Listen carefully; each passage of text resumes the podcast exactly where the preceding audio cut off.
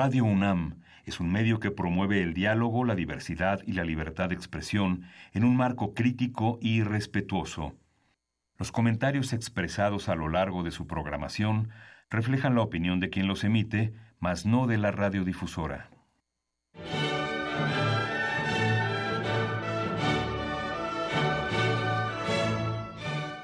Diálogo jurídico.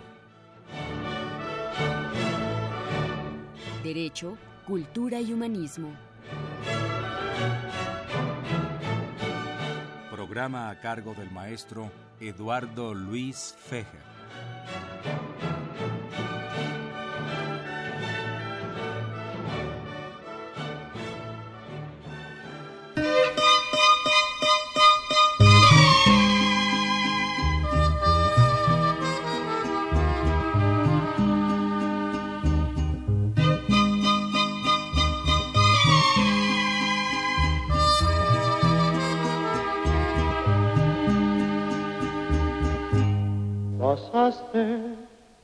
Mi lado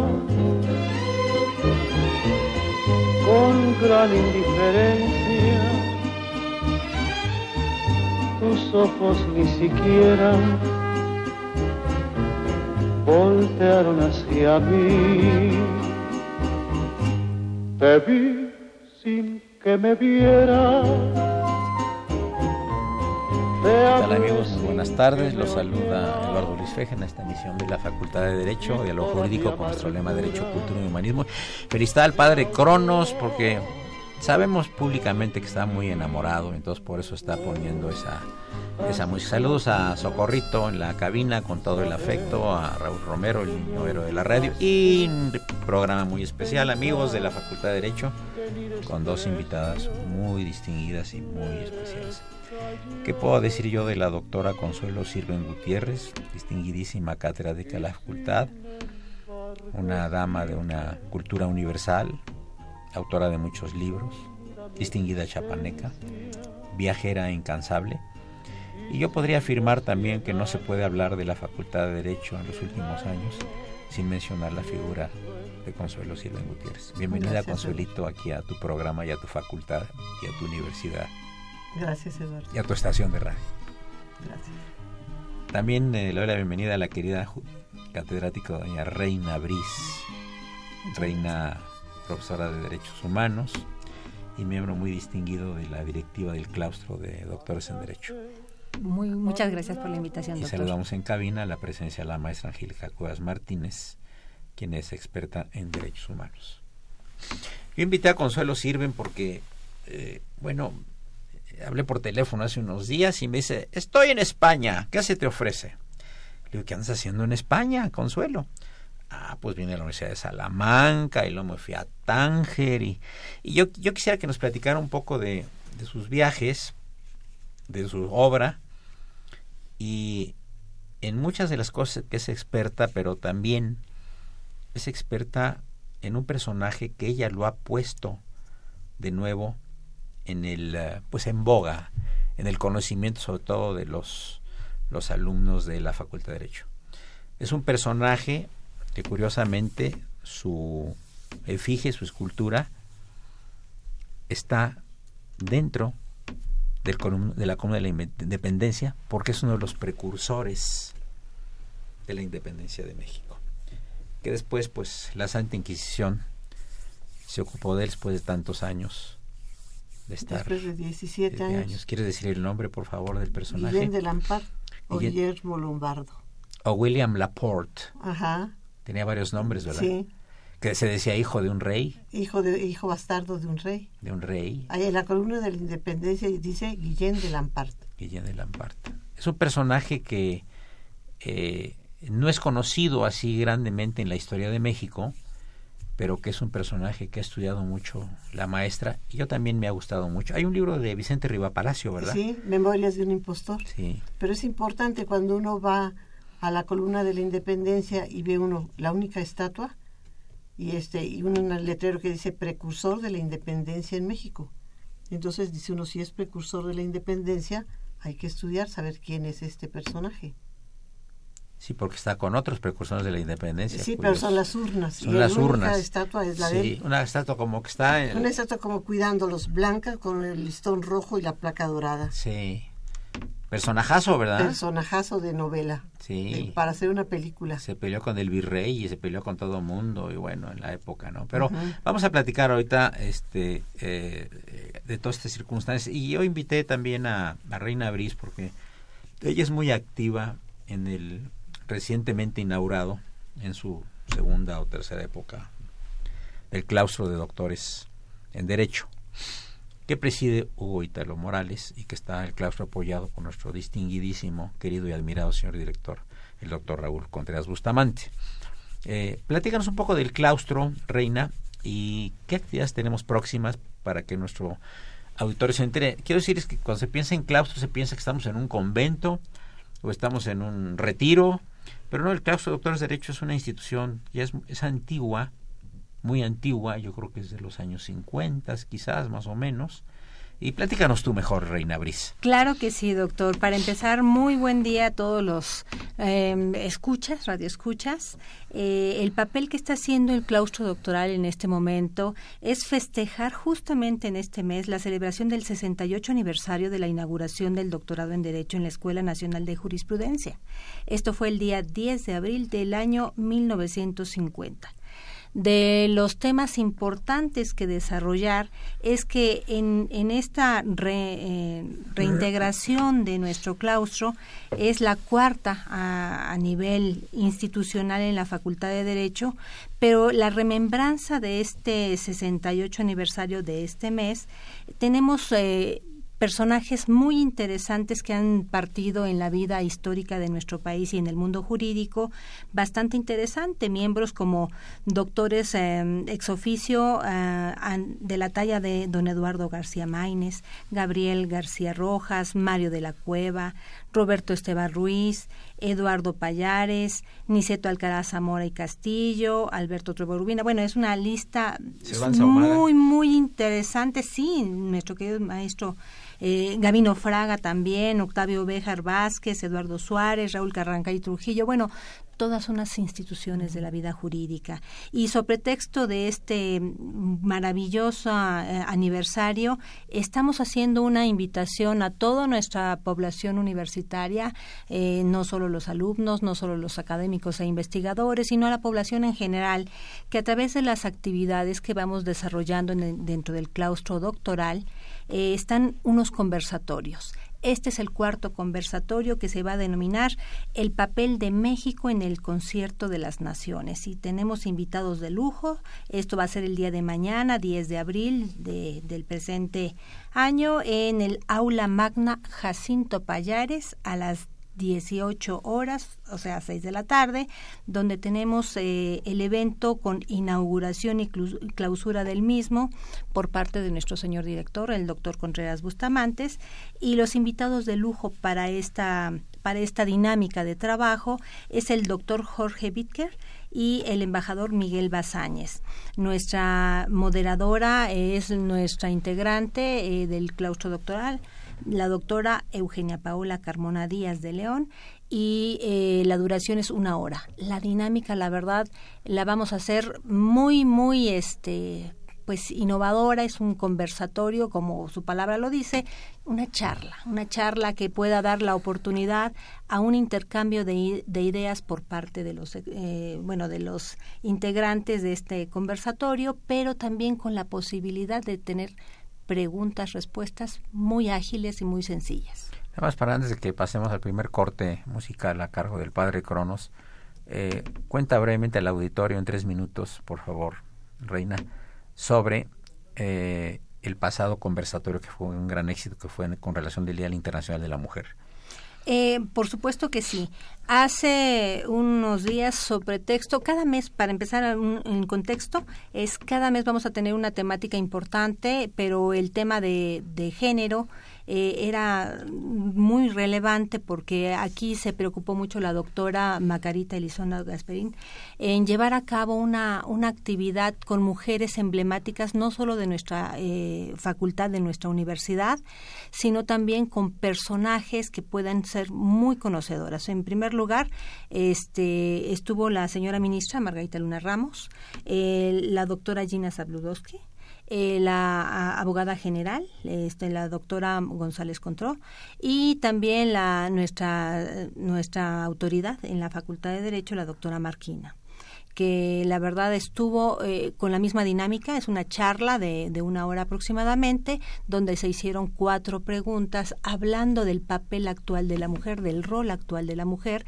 eh, los desafíos que tiene ante la forma educativa, profesionalizada y sobre todo el papel que debiera tomar en consideración en la era global. De eso se trató, fue la verdad todo un éxito y nos pueden dar seguimiento a esa dinámica del conversatorio en redes sociales. ¿Y tenemos alguna página de la, del doctorado? Eh, sí, pero este, la verdad nos pueden dar el seguimiento a través de Radio UNAM, este, con las invitaciones que les vamos haciendo, y también Radio Yus, donde también tenemos un programa todos los viernes. Entonces podemos seguir ahí, en redes sociales dentro de la facultad está este link y lo podemos desarrollar sin ningún problema. Enseguida les voy a, dar el dato exacto. Muchas gracias. Eh, llegamos a la primera parte del programa. Les recuerdo que se encuentran la doctora Consuelo Sirven Gutiérrez, la doctora Reina Brisa, invitada en cabina la maestra Angélica Cuevas Martínez. Soy Eduardo Luis Fejer, es el 860 de Radio Universidad Nacional Autónoma de México. Gracias.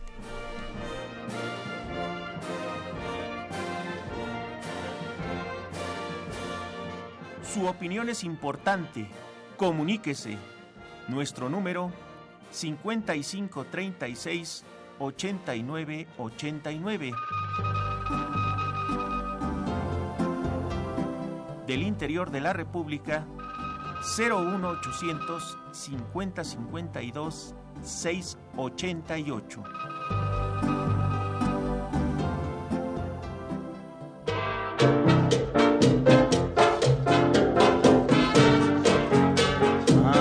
Dale, nanita, nanita, nanita, nanita, nanita, panchita, pero muévete. Mi nana pancha le da vuelo al hilacha, le gusta la guaracha, la rumba y el danzón. Según sus cuentas cumplió apenas los 30 cuando Maximiliano llegó aquí a la nación.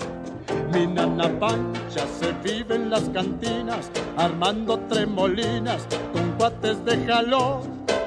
Y se arma bola y se sube a la rocola y saca su pistola más grande que un cañón.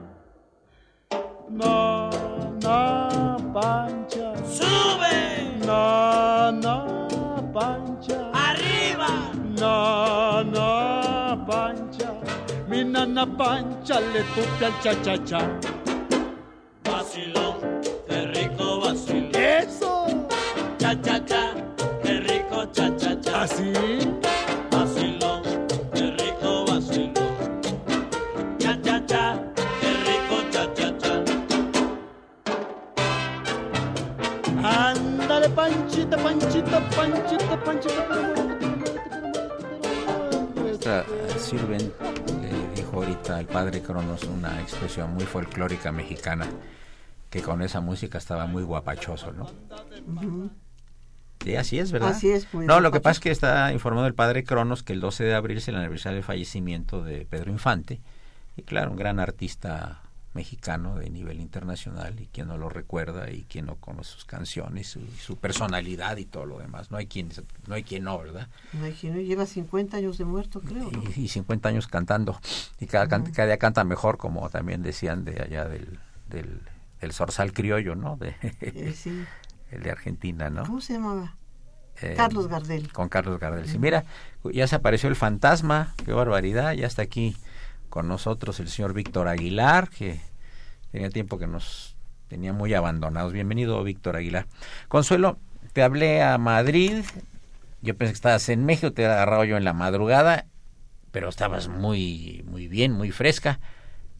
¿Qué hiciste en la Universidad de Salamanca? En la Universidad de Salamanca fui a dar una conferencia porque fueron los 800 años de la fundación de la Universidad de Salamanca y me invitaron a hablar sobre el derecho comparado. Ajá.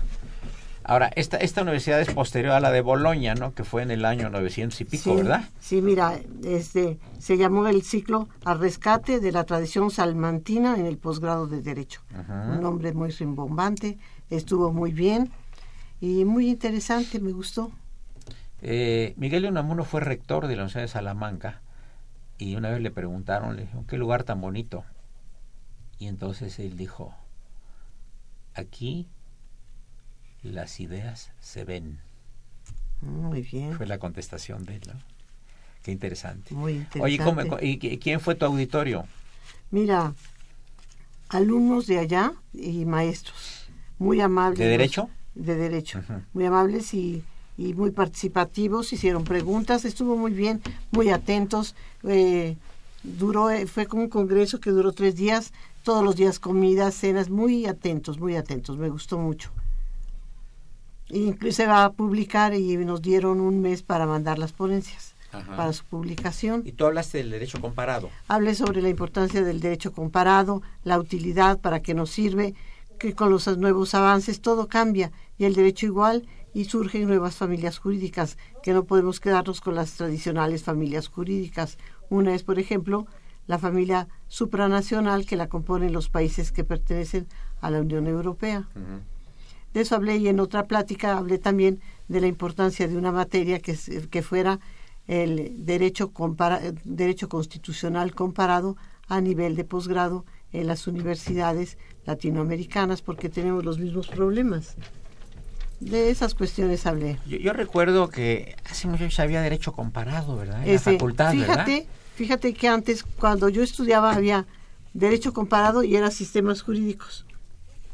Luego le cambiaron en 1993 y ya en el programa de la licenciatura pusieron obligatoria sistemas jurídicos y derecho comparado ya fue a nivel de posgrado, Ah, a nivel de posgrado y entonces la base debe de ser sistemas jurídicos. Ya cuando sabemos sistemas jurídicos, derecho comparado. Ahora yo lo que proponía es, porque no en todas las universidades hay derecho comparado, pero yo proponía derecho constitucional comparado. Ahora, eh, por ejemplo, en el caso particular, eh, ¿con qué legislaciones has hecho las comparaciones tú?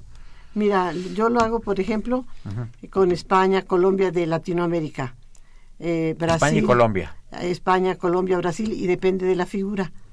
Por ejemplo, el juicio político, que en, en Brasil el el impeachment, que igual se llama como en Estados Unidos impeachment. Ajá. Este comparación también hago con otra familia muy diferente, México con Estados Unidos, Claro. con Inglaterra, con. Canadá. Hay países que no, que no podemos comparar con un sistema religioso como el Islam. Hubo un chico que hizo una tesis sobre el matrimonio en el Corán y el matrimonio en el Código Civil del Estado de Chihuahua. Ah, Nada que ver, pero nada que ver. No, claro. Eh, no podemos comparar lo que no tiene, no se puede comparar ni lo que es exactamente igual. Sí, porque además allá son, son estados teocráticos, ¿verdad? Ajá. Eh, No separan el derecho de la religión, el derecho es parte, Sí, parte de su religión. Sí, sí, sí. Sí, su es- libro si uno va a la embajada de Arabia Saudita y pide uno su constitución, le regalan a uno el Corán. Ya. Son estados teocráticos, Ajá, ¿no? Tú sí. tuviste una experiencia ahorita en Tánger, ¿verdad? Bueno, a mí me gustan los países musulmanes, ya había tenido, yo he ido a países musulmanes y he ido a mezquitas, pero esta vez fui a Tánger, eh, hay lugares bonitos, la Medina, pero eh, quise entrar a una mezquita, iba yo tapada porque hacía mucho frío, llevaba yo un gorro, y empujé la puerta y salió un señor, me gritó y me cerró la puerta muy groseramente y no me dejó entrar. Iba un mexicano conmigo y el mexicano tocó la puerta y a él sí lo dejaron entrar, le enseñaron la mezquita, le explicaron todo, se portaron muy amables. Y a mí me dejaron fuera y no me dejaron que entrara. Más bien me corrieron. ¿Esto es por ser mujer? Eh, Yo creo que, pues, si no les caí mal fue por ser mujer. Sí, es que son, son otras Sí, culturas. es otra cultura, ya era un señor ya grande y... Pero yo he entrado en Marrakech, una vez llegué a una mezquita y me dejaron entrar. Mientras no están en oración uno puede entrar. Pero aquí no, no. Ajá, ¿Y la no mezquita era antigua? La mezquita era antigua. Ni- no la vi de adentro. De adentro ni, ni, ni siquiera pude asomarme. Ajá. Me sacaron de la mezquita.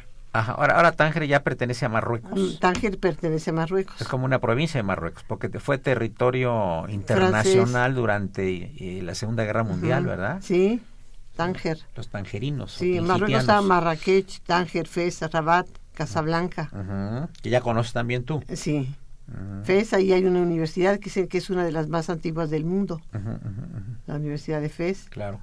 Marrakech tiene una plaza muy bonita donde está el sacamuelas, la cuentacuentos, de todo hay en esa plaza, el encantador de serpientes. Reina, eh, se habla mucho de derechos humanos, se enseñan derechos humanos, los derechos humanos están encima de muchas constituciones, etcétera, etcétera. ¿A partir de cuándo empezó este, este- estar de, en boga en actualidad este asunto de los derechos humanos? Porque antes de la Segunda Guerra Mundial no se hablaba de derechos humanos así específicamente, ¿no? Eran garantías individuales, ¿no? Derechos Como fundamentales. nuestra constitución, derechos fundamentales. Ujú. que no se respetaron en la y ni se siguen respetando en muchos lugares ¿no? Desafortunadamente eh, se ha tomado en muchas ocasiones, sobre todo que me toca un poco el, el intercambio con organizaciones de la sociedad civil y población abierta, piensan que es un tema de moda y no lo es. Eh, nuestra Constitución siempre ha venido trabajando los temas de garantías individuales anteriormente, es antes del 2011, y, este, y derechos fundamentales. Eh, si bien es cierto, ha tomado un, auge importante, es más que nada por la importancia que se trae de los, eh, los tratados internacionales, de los acuerdos internacionales para retomar una palabra este mucho más específica para poder ir trabajando y desarrollando las temáticas y dinámicas que debieran eh, desarrollarse a partir de eh, la, la defensa de un Estado de Derecho, de temas de paz y de temas de concordancia para una armonía armonía más que nada este, jurídica que puede implementarse en, en el derecho. Ahora bien, depende mucho de, la- de los estados, de las jurisdicciones y sobre todo de las, del respeto que se tenga a cómo eh, va a implementarse a un escenario social porque a veces el, el hecho del conocimiento no, no significa que necesariamente se pueda aplicar o viceversa. Entonces hay, hay dinámicas importantes que hoy en día se tienen que ir este, trabajando, desarrollando, sobre todo en el respeto y restricto de estos derechos humanos en los acuerdos internacionales. Eh, consuelito, el señor Jaime Chávez, que yo creo que es el único que nos escucha ¿eh? de, de- de todos los estados de la República, pero nos escucha y le mandamos un saludo. Dice, eh, el juicio político en México solo se da a medias, dice él, a quien le conviene. ¿Cómo se podría hacer el comparativo? Eh, bueno, Con Brasil, dice especialmente. lo comparamos y, da- y nos damos cuenta que el juicio político solo se da a medias. Tiene razón el señor, toda la razón. Si vemos nosotros la, rey- la ley de responsabilidad de los servidores públicos, pone la lista de los servidores públicos, pero omitimos al presidente de la República. En cambio, en Estados Unidos se les ha seguido a presidentes de la República, en Brasil también, pero aquí hacemos la ley y hacemos la trampita. Tienes razón, es incompleto. Es otra cultura, ¿no? Muy bien. Este nos ah, dice Ana María Castro de Tlalpan que ya tiene 60 años el fallecimiento de Pedro Infante. 60. Ajá. Harriet Jones, diplomática, saludos al panel y le parece muy interesante la presencia de la doctora Consuelo Sirven.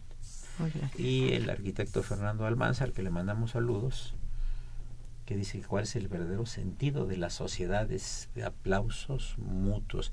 Yo no sé que haya una sociedad de aplausos mutuos, no sé qué opinan ustedes. ¿A qué se referirá el arquitecto Almanza? Tiene que decir a qué se refiere eso. Para que nos haga un poquito más la- Sí, que nos aclare y entonces ya podemos la contestar. información. Bueno, llega- amigos, llegamos a la parte media del programa. Eh, vamos a hacer un pequeño paréntesis para hacer un enlace telefónico. Les recuerdo que se encuentran en cabina Consuelo Sirven Gutiérrez, profesora de la Facultad de Derecho, distinguidísima, lo mismo la distinguida doctora Reina Briz, quien es profesora de Derechos Humanos y miembro del claustro de doctores en Derecho. Y en cabina, eh, invitada Angélica Cuevas Martínez, doctora también. Nos vemos en unos minutos más. Gracias.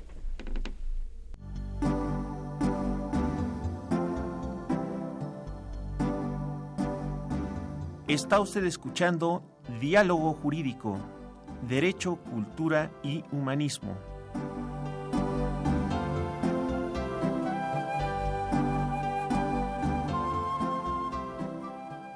A través del 860 de AM. El alma mater del cuadrante.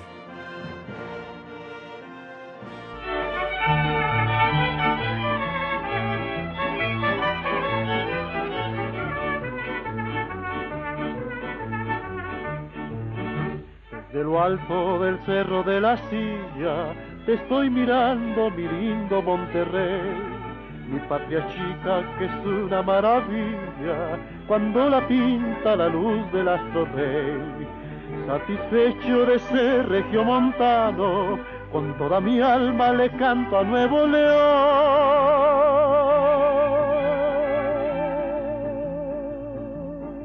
Mi hermoso suelo que es libre y soberano, que yo bendigo con todo el corazón.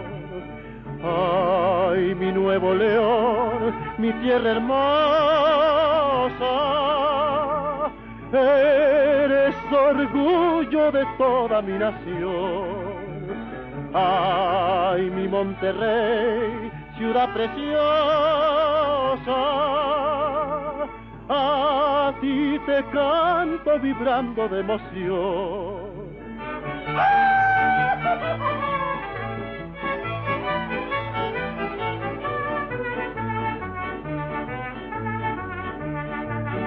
Tus mujeres son flores escogidas por la divina mirada del Creador, por su hermosura del norte preferida, lindas muchachas norteñas y guillor. Mis paisanos nacieron con la audacia para retar con valor al porvenir.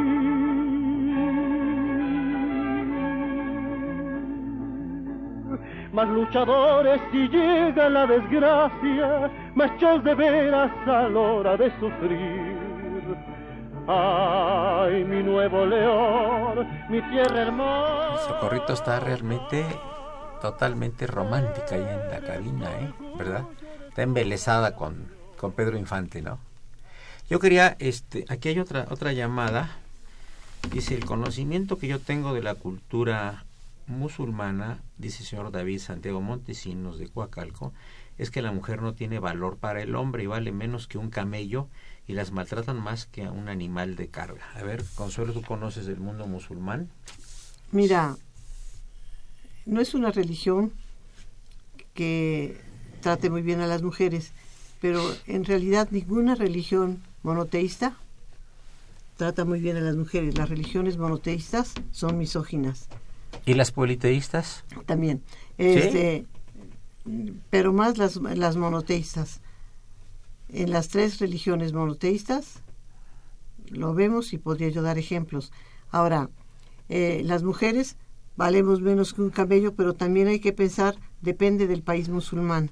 No podemos generalizar. Si nosotros vamos a Arabia Saudita, que tenemos que ir todas tapadas, cómo nos tratan mal, que si vamos a Jordania. Entonces depende del país musulmán. Turquía es un país musulmán que ha tratado de eh, cambiar, entonces depende del país musulmán. Pero sí realmente la situación de las mujeres no es muy agradable que digamos. Vamos a regresar un poquito a, a Guillén de Lampart. ¿Quieres dar un antecedente para que nuestro auditorio eh, sepa de qué estamos hablando? Bueno, Guillén de Lampart, como ya mencionamos, su estatua está en la columna de la independencia. Dice precursor de la Adentro. independencia, adentro. Precursor de la independencia en México.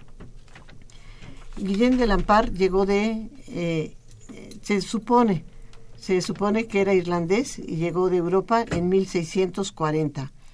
Llegó y tenía dinero, era un joven guapo, joven, inteligente, sabía muchos idiomas, se relacionó con el clero rápidamente, eh, le interesó mucho eh, la curación de hierbas con los indios y tenía su grupo, fue muy popular, se dice que el primer evento donde él participó fue en un incendio donde sacó a un par de viejitos de una casa, se hizo muy popular y luego empezó a tener un grupo de amigos con los cuales empezaron a planear cómo quedarse con el poder. Él había planeado, iba a haber un cambio de virrey. Él pensaba, tenía un, señor indígena que hacía, hacía falsificaciones y falsificaba muy bien las letras, entonces iban a falsificar una carta del rey de España para que cuando llegara el virrey, el nuevo virrey, lo detuvieran por orden, según esto del rey, ponían a Guillén de Lampar, Guillén de Lampar mandaba cartas a los reyes del mundo para que lo reconocieran, daba la independencia al país y si querían nombrarlo como rey, él encantado iba a ser el rey, iba a, abolir la esclavitud. No era algo ilógico porque ya había habido un antecedente. Hubo un, un eh, virrey Escalona que había venido a México y que se enteró el rey de España ciertas cosas que no le gustó su relación con otro rey, el rey de Braganza de Portugal, y entonces mandó una carta y el, y el obispo Palafox lo detuvo y entonces mientras no traían al otro virrey, Palafox fue el virrey, entonces ya tenía ese antecedente, pero desgraciadamente le salió mal a Guillén de Lampar porque parece que lo denunció y se supone que la que lo denunció fue una de sus novias. Y entonces en, la, en el archivo de, en, el, en lo que leí de Guillén de Lampar, en el archivo de la Nación, lo describen, que era un hombre joven, guapo, que bebía chocolate con gran elegancia, no sé cómo habrá tomado el chocolate, que con gran elegancia, muy este que era muy rebelde, eh, no lo podían controlar, se trataba de comunicar con los otros presos con golpecitos en las paredes, pero gozaba de bastante libertad porque pudo escribir un libro mientras estaba detenido y eh, luego él dijo que se iba a volver loco, que necesitaba que hubiera alguien que le hiciera compañía y le pusiera una persona de compañía. Él decía que era hijo bastardo de un rey de, Fran de España, incluso el rey de España mandó a pedir informes y dijo por qué estaba en la Inquisición, que lo mandaran a España, si eso no era una cuestión religiosa, sino política. Y lo que alegaron es que tenía a un brujo indígena que era el que lo había ayudado. Y entonces, pero el rey de España ya quería que lo mandaran a España y que allí se iba a juzgar. Entonces, el interés del rey de España es lo que llamó la atención y el trato que recibió en la Inquisición. La Inquisición daba una calle que se llama La Perpetua porque nadie salía de la Inquisición. Y él planeó cómo iba a salir y lo dijo que el día que iba a salir y se pudo escapar, pero incluso mandó a que le compraran medias nuevas, papel, hizo unos escritos y salió de la se huyó de la Inquisición el día que él dijo y lo que hizo fue ir a pegar a las iglesias todas las arbitrariedades que se hacían en la Inquisición, hasta le llevó una carta al virrey, no lo dejaron entrar, pero al día siguiente el virrey que se enteró de la carta y todos ya sabían que alguien se había este, escapado de la Inquisición. Incluso él fue a una casa, tocó y dijo al dueño de la casa que él se había escapado de la Inquisición, que si le daban permiso de quedarse allí, el dueño le dijo que sí, y cerró la casa con llave y fue a denunciarlo en la Inquisición. Cuando llegaron a detenerlo, el dueño de la casa no lo quería ver a la cara. Y Guillén de Lampar dijo, no se preocupe, señor, yo hubiera hecho lo mismo que usted. Entonces piensan que no fueron sus cinco minutos de tontería, sino fue su soberbia. Querían que él había salido. Llevaba siete años en la cárcel. Luego lo volvieron a encerrar, pero ya el trato fue diferente, ya no se supo gran cosa de él. Se supo cuando ya lo sacaron para quemarlo y ya lo sacaron y este y ya iba como mal de la cabeza, ya no reconocía, fue muy criticado porque dicen que lleva cuando le dictaron la sentencia llevaba un Cristo en la mano y con ese Cristo se rascó. ¿Ah, sí? Sí, Vamos a continuar con este relato interesante, pero tenemos a, a, a Paulina Soto en el teléfono. Paulina, muy buenas tardes, ¿cómo estás? Querido Eduardo, qué gusto. Muy bien, amigos del auditorio, estoy entrevistando, enlazando eh, telefónicamente a Paulina Soto Oliver, eh, toda vez que es una, una muy distinguida alumna mía, una muy distinguida eh, profesora también de la facultad, jurista, pero con una vertiente muy interesante, aparte del derecho que lo ha manejado y lo ha manejado muy brillantemente, también es actriz y aparte de actriz es dramaturga. Entonces aquí en este programa de la Facultad de Derecho, pues todo lo que hacen bien nuestros alumnos, eh, después de que se reciben y se van, o estando aquí, o de otras facultades, lo recibimos con los brazos abiertos y hablamos de ello. Muchas Por eso el programa tiene el subtítulo Derecho, Cultura y Humanismo. Platícanos de esta nueva obra de teatro que eh, en la que vas a participar, por favor, Paulina. Muchas gracias, Eduardo. Pues sí, quisiera invitar a todo tu auditorio y a todos mis excompañeros y juristas y, y demás y amantes del arte al estreno y a la temporada de esta obra llamada Destiempo.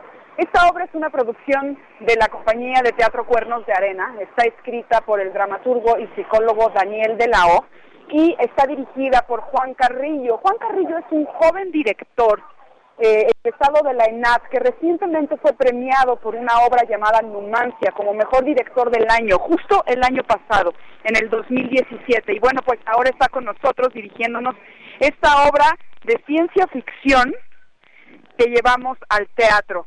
Estamos como actores su servidora Paulina Soto, Horacio Lazo y Homero Fernández Segura. Tres actores en escena hablando sobre eh, la, la- la- sobre sobre el amor, sobre el amor y sobre la imposibilidad de encontrar a esa persona que amas porque el tiempo se atraviesa entre los dos. Fue un reto, Eduardo, porque es una obra, como te comentaba, de ciencia ficción que habla sobre dos, una pareja que se encuentran en, en el universo, en el tiempo, pero no viven en el mismo espacio y no viven en el mismo tiempo, entonces tienen que comunicarse a través de un dispositivo. Y la premisa de esta obra es la siguiente, yo te hago a ti la pregunta, Eduardo, si tú pudieras mandarle un mensaje a tu yo del pasado, ¿lo harías? Hola. Yo estoy siendo el entrevistado, ¿yo? ¿Qué te parece? Tú dime, ¿harías, ese, harías, mandarías un mensaje a tu yo del pasado? No, por supuesto, pero digo yo que yo, el que pregunta aquí soy yo. Esa es la premisa de la obra y eso es la pregunta que le vamos a hacer a todos los espectadores. Así es que te la voy haciendo para que te prepares y puedas tener en tu interior una respuesta para cuando vayas a ver mi obra, que ya sé que vas a venir este miércoles, ¿verdad? Y, oye, este, bueno, ya me vas a poner entre la espada y la pared, me voy a sentir interrogado después de aquí 14 años que soy el gran interrogador. Diría la maestra Sirve del gran inquisidor aquí de, de- porque inqui- inquirir viene de preguntar. Con mucho La Inquisición significa preguntar, así que soy el gran inquisidor de alguna manera. Oye, pues te deseamos mucho éxito. Estuviste en una anterior muy buena también, platícanos de ella ahí por el Monumento a la Madre. ¿Cómo se llamaba la obra? Ah, es la, la- el- por el Monumento a la Madre, bueno, tuvimos varias que eh, estuve también en esta obra de tiempo, se, restre- se estrenó el año pasado justo ahí, en el Monumento a la Madre. Esta es la segunda temporada. Ah, perfectamente. Ah, muy Así bien, muy bien. Pues muy, muy, muy, interesante. Claro, claro, claro. Eran, Oye, me parece, tres actores también, ¿verdad? Así es, es una cortísima temporada en el Teatro El Milagro, al lado del bar El Milán, así es que, pues es un plan perfecto para aquellos que salen de la oficina, pueden llegar a las 8, la obra empieza a ocho y media y después tomarse un refrigerio o una copa en el bar El Milán y eh, empieza a las ocho y media, el costo del boleto es significativo, cuesta 250 pesos, hay descuentos del 50% para los alumnos, maestros, sobre todo de, eh, de, de- de todas las instituciones. Y para aquellos que lleven su credencial de INAPAM también tienen descuento de este boleto de 250 pesos. Y los pueden comprar también en línea en boletopolis.com y bueno, pues nada, eso, Eduardo, invitarte, invitarte a tu auditorio, martes y miércoles, ocho y media, cortisa- cortísima temporada, estrenamos mañana y solo son cinco semanas. Muchas felicidades, Paulina. Te deseamos el mejor de los éxitos. Un saludo mucho, muy cordial, ¿eh? Gracias, Eduardo, un abrazo a ti y a tu auditorio. Gracias, muy buena tarde. Hasta luego, bye bye. Pues ya ven, amigos, que estamos estimulando a las, a las personas que eh, se destacan, ¿verdad? Y que siguen siendo universitarias y que están haciendo otras actividades, que ha habido muchas personas de, sobre todo en los tiempos ya antiguos, y no me dejará mentir aquí eh, ni Consuelo, ni Reina, ni Angélica, que eh, los abogados en otros tiempos eran gente que se dedicaba también a la poesía, aparte del derecho, eran dramaturgos, diplomáticos, ¿no? ¿No? Sí, ¿verdad? tenemos grandes artistas, Grandes personas. pianistas, Octavio Paz estuvo en la Facultad de Derecho, Carlos Fuentes. ¿no? Sí, Sí, tenemos pianistas, tenemos actores, tenemos sí, gente que estuvo en la en la Facultad de Derecho. Eh, nos manda el doctor, una llamada del doctor Martín Weinstein y manda muchos saludos. Dice que tiene muchos deseos de entrar al doctorado. Pues que a sus trámites, ¿verdad? Por supuesto que sí, ahí lo esperamos. Tiene todos los elementos él, porque es, eh, es criminólogo, ¿no? Fue subdirector de una institución carcelaria muy grande y además se ha dedicado a estas actividades. Le mandamos un saludo muy afectuoso al doctor Martín Weinstein y seguramente será bienvenido al grupo de doctores en Derecho. Obviamente hay que hacer los trámites previos que no son nada sencillos porque para doctorarse en la Facultad de Derecho hay muchos filtros. Y, ¿Verdad? Y el idioma. El idioma. Dos idiomas aparte del, del español. Sí. Bueno, luego es que el doctor Martín Weinstein habla cinco idiomas, pero todos en español. Es una, es una gran ventaja, ¿no?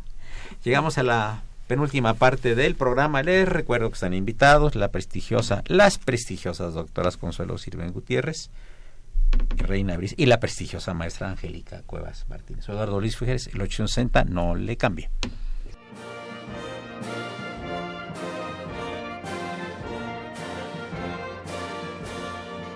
Su opinión es importante. Comuníquese. Nuestro número 5536 8989. Del interior de la República 01800 5052 688.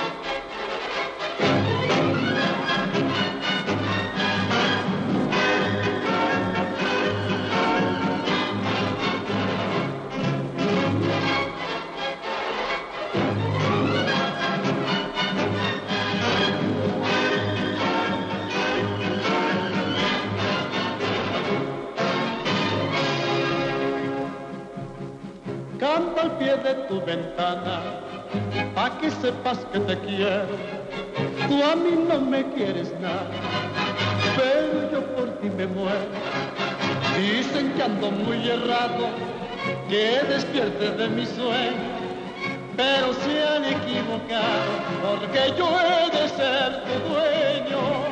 ¿Qué voy a hacer si de veras te quiero?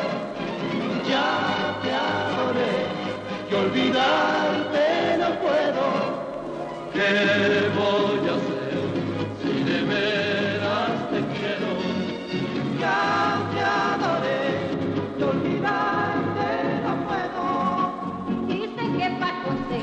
qué, grata la música, ¿verdad, Socorrito?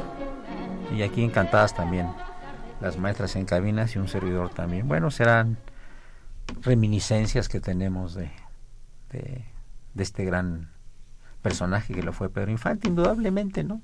Contra viento y maravillas, que luego gente que dice que no, que no existió el cine, el- la época, el, el tiempo de oro del cine mexicano, y bueno, es, hay tanto detractor de tantas cosas. Son ¿verdad? películas tan buenas, las de Joaquín Pardavé, por ejemplo. Maravillosas. Buenísimas.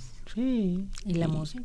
La música, yo La creo que, yo creo que la, la gente, los millennials que tienen todo mi respeto por su inteligencia, su independencia y su conocimiento de la tecnología, si van a empezar a oír estos, a estos personajes, o Pedro Infante, o Jorge Negrete, ¿no? etcétera, o ver en la película a María Félix o a Cantinflas, se van a encantar, Ajá. porque había mucho talento entonces, como lo hay ahora, ¿no? que es diferente, mucho talento, y las tramas de las películas eran maravillosas, ¿no? Sí. Es decir, los problemas humanos de hace 30 mil años y 3 mil y 2 mil y de hace 60 años son los mismos, pero todo está en la forma en que los enfoque el escritor. Claro, y si no lo quieren modernizar como esa película, nosotros los nobles, que la toman de una película vieja de Fernando Soler. Claro, la que dirigió Luis Buñuel. Sí, claro, claro, claro. El Gran Calavera El se Gran llamaba Calavera, originalmente, sí, ¿verdad? sí. Otra muy interesante fue Salón México. Ah, la de Marga López. Sí, y, y, y Salón México tiene una, una característica, amigos del auditorio, porque era un, era un salón de baile, pero aparte de eso, ahí vino un señor un compositor muy importante americano a vivir a México y quedó enloquecido positivamente con la música del Salón México, Aaron Copland. Mm. Entonces él hizo una eh, composición clásica americana que es de las mejores, que se llama Salón México. Y le mete cosas de mariachis a la música que es americana, porque él era americano. Pero iba al Salón México, le llamaba mucho la atención. Ya, ustedes Ahí se inspiró. se inspiró ahí. Bueno, vamos a acabar de hablar de Guillén de Lampart. Eh, nos quedamos en que lo vuelve a agarrar. la- no, no fue 19 años los que estuvo en, la, en el, en Eh, el Fueron un poquito menos, 17.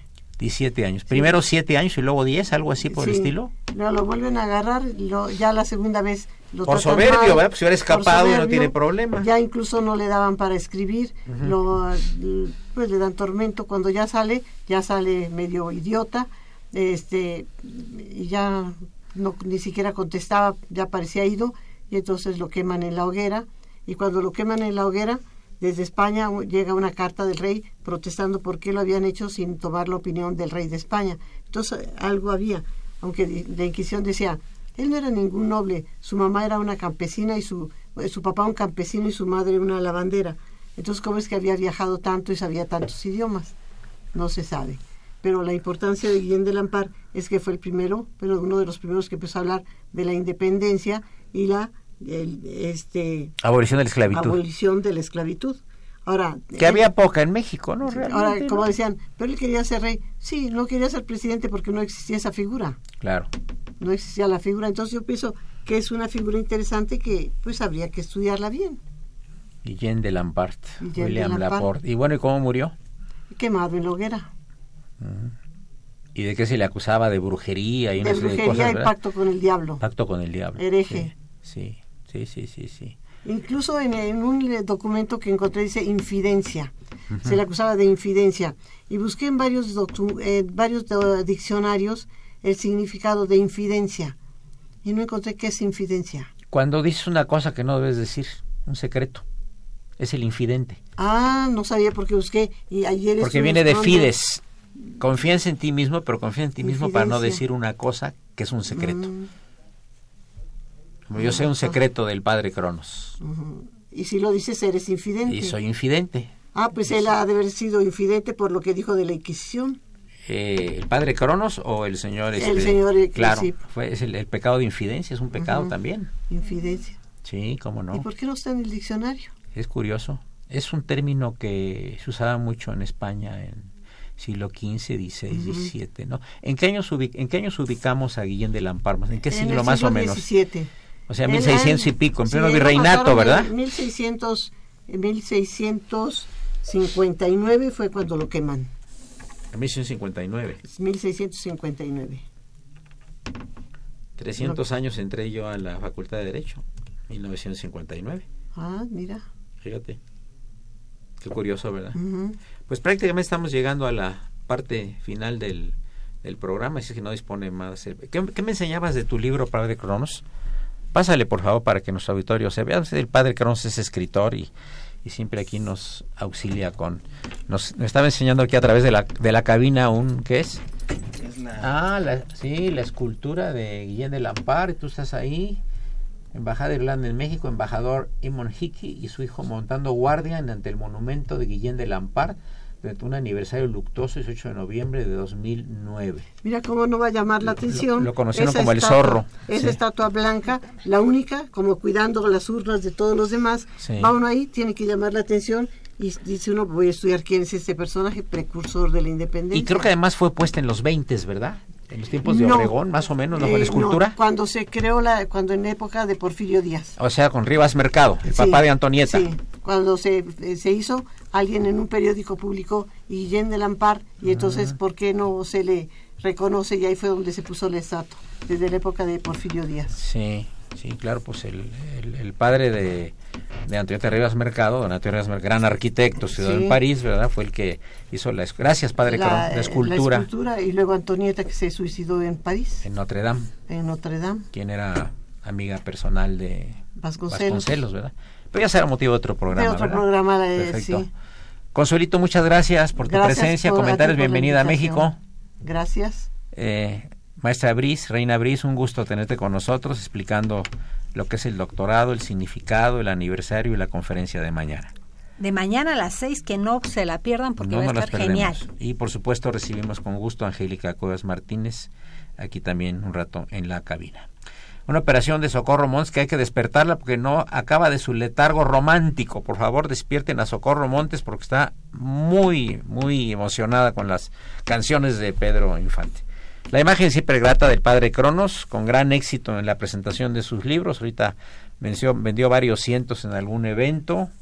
Lo felicitamos y nos da mucho gusto. Bueno, asistentes de producción, desde luego el niño de la radio, don Raúl Romero Escutia, y el fantasma que es Víctor Aguilar. Soy Eduardo Luis Fejer, la mejor de las tardes.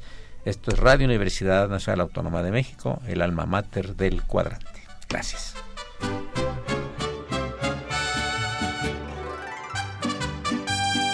Con mi guitarra en la mano voy a cantar el corrido de un general afamado por todos muy conocido Nació Emiliano Zapata en un risueño pueblito del estado de Morelos que se llama Nenecuilco. En 1911 en armas se levantaba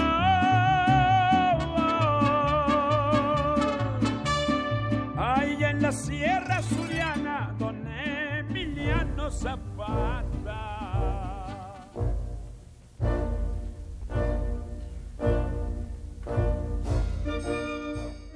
Diálogo Jurídico fue una coproducción de Radio UNAM y la Facultad de Derecho.